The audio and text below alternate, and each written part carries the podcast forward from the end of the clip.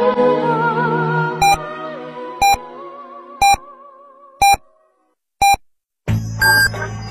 九九八提醒您，现在是北京时间二十三点整。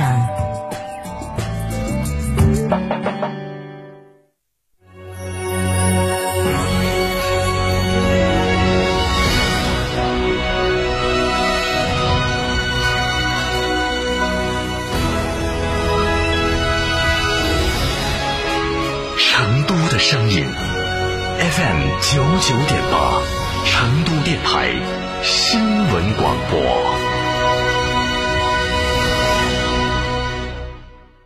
秋冬温泉养生，尽在海螺沟景区内贡嘎神汤温泉酒店。雪山怀抱中享专业地质冰川温泉，畅游海螺沟，看雪山冰川，探秘原始森林，享藏式美食。客房预订，寻成都广电一路通国旅六六零零二三四五。开个便利店不用自己每天守着，行不行？行，全托管便利模式，天成九九火热来袭，零食水果双业态，店铺运营全托管，加盟便利品牌就选天成九九，加盟详询零二八八三二七二八四三八三二七二八四三。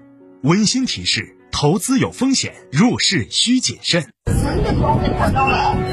唉。当年光顾着买好地段了，怎么就没想过这么吵？自从搬过来就没睡过一个好觉。关窗户有啥用？这么几年了，啥招都使了。哎，这就是你新换的通风隔音窗，这么管用？早几年你怎么不买？是我们来迟了。二零二一年，成都电台独家代理上市公司专利技术产品通风隔音窗，通风的同时隔噪声，通风除雾霾，适用于公路、铁路沿线、机场、闹市区等受到噪音污染的卧室、办公室、休息室等场所。通风的同时隔离声量高达三十到四十五分贝，相当于一堵墙的隔声性能。天成独家代理通风隔音窗，给你一个半山别墅般的睡眠环境。详询零二八八四三五六九二八。八四三五六九二八，九九八快讯。昨天晚上的十一点零二分，这里是成都电台新闻广播，一起来关注这一时段的九九八快讯。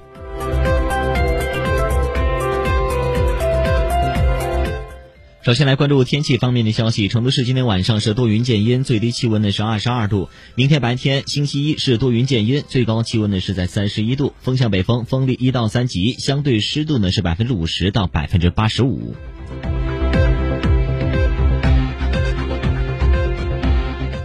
来关注本地方面的消息。六月二十七号，成都天府国际机场将会正式开航投运。记者了解到，投运日至七月十三号，天府机场将会开通包括北京、上海、广州、深圳、杭州、南京、厦门、武汉等商务干线，拉萨、三亚、迪庆、井冈山等热门旅游航线。七月十四号起，天府机场将会提高北京大兴、上海浦东、杭州、南京等商务干线频次，同时新增丽江、桂林、北海等文旅航线，每日计划航班量达到二百七十一架次，满足广大旅客的暑期出行需求。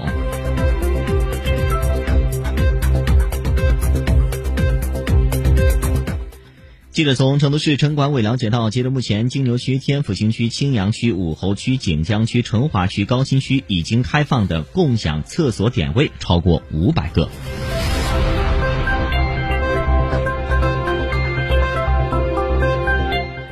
怀州新城三级综合医院项目自从二零二零年动工以来，一直备受关注。近日，记者了解到，该项目正在如火如荼的加快建设当中，目前整个项目进展顺利。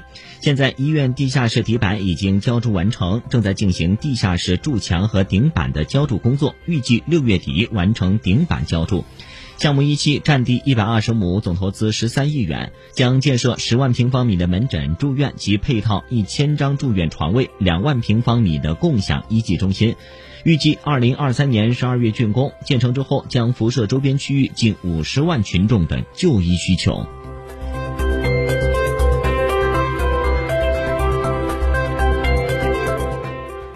近日，成都申办世界科幻大会再次成为全国科幻圈关注的焦点。十九号，在第三届上海科幻影视产业论坛上，成都申办世界科幻大会委员会相关负责人对成都申办世界科幻大会的相关进程进行了推介，向全球的幻迷发出邀请。二零二三年相约世界科幻大会，相约中国成都。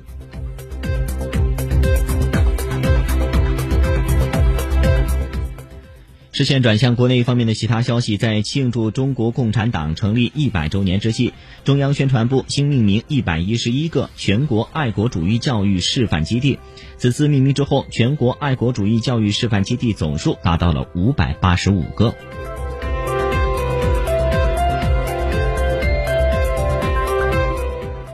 截至六月十八号，三十一个省、自治区、直辖市和新疆生产建设兵团累计报告接种新冠病毒疫苗九万九千零二十五点七万剂次。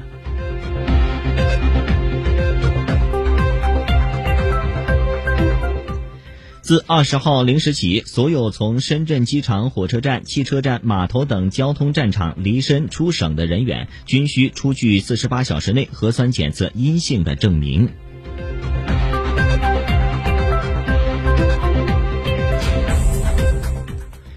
广州市卫健委十九号通报，广州市将集中在十九号、二十号、二十一号为超过三十五天未接种第二剂新冠疫苗的居民专门开放预约登记。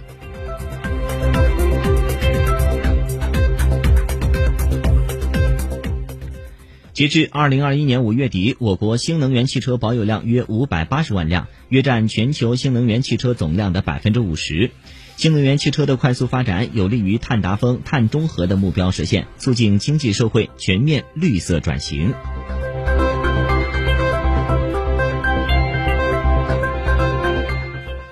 受经济持续增长、高温天气等因素影响，十八号南方电网用电负荷达到了二点零九亿千瓦，刷新历史记录。目前电网整体运行平稳，电力供应有序。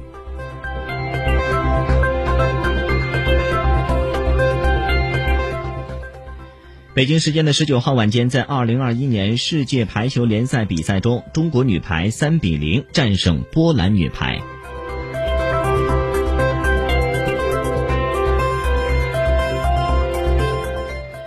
近日，腾讯全球总部互联网加未来科技城正动土兴建。腾讯大厂湾项目去年已经取得建设许可，目前正在进行基坑支护施工。腾讯方面证实，已经动工的地块正是企鹅岛项目。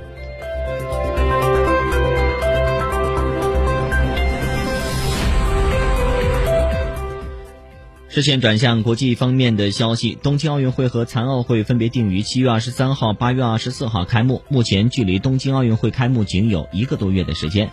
东京都知事小池百合子十九号在与日本首相菅义伟会面磋商后，对媒体透露。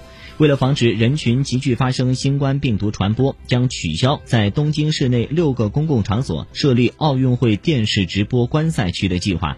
不过，日本方面承诺，东京都政府将会充分利用网络，为奥运会营造激动人心的氛围。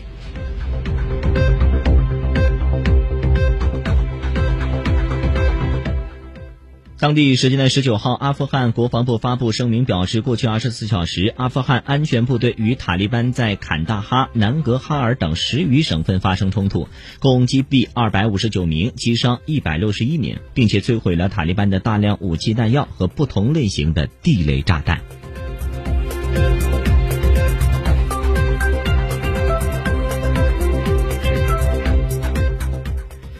伊朗国家电视台十九号的消息，伊朗内政部当天宣布，易卜拉欣·莱西当选伊朗第十三届总统。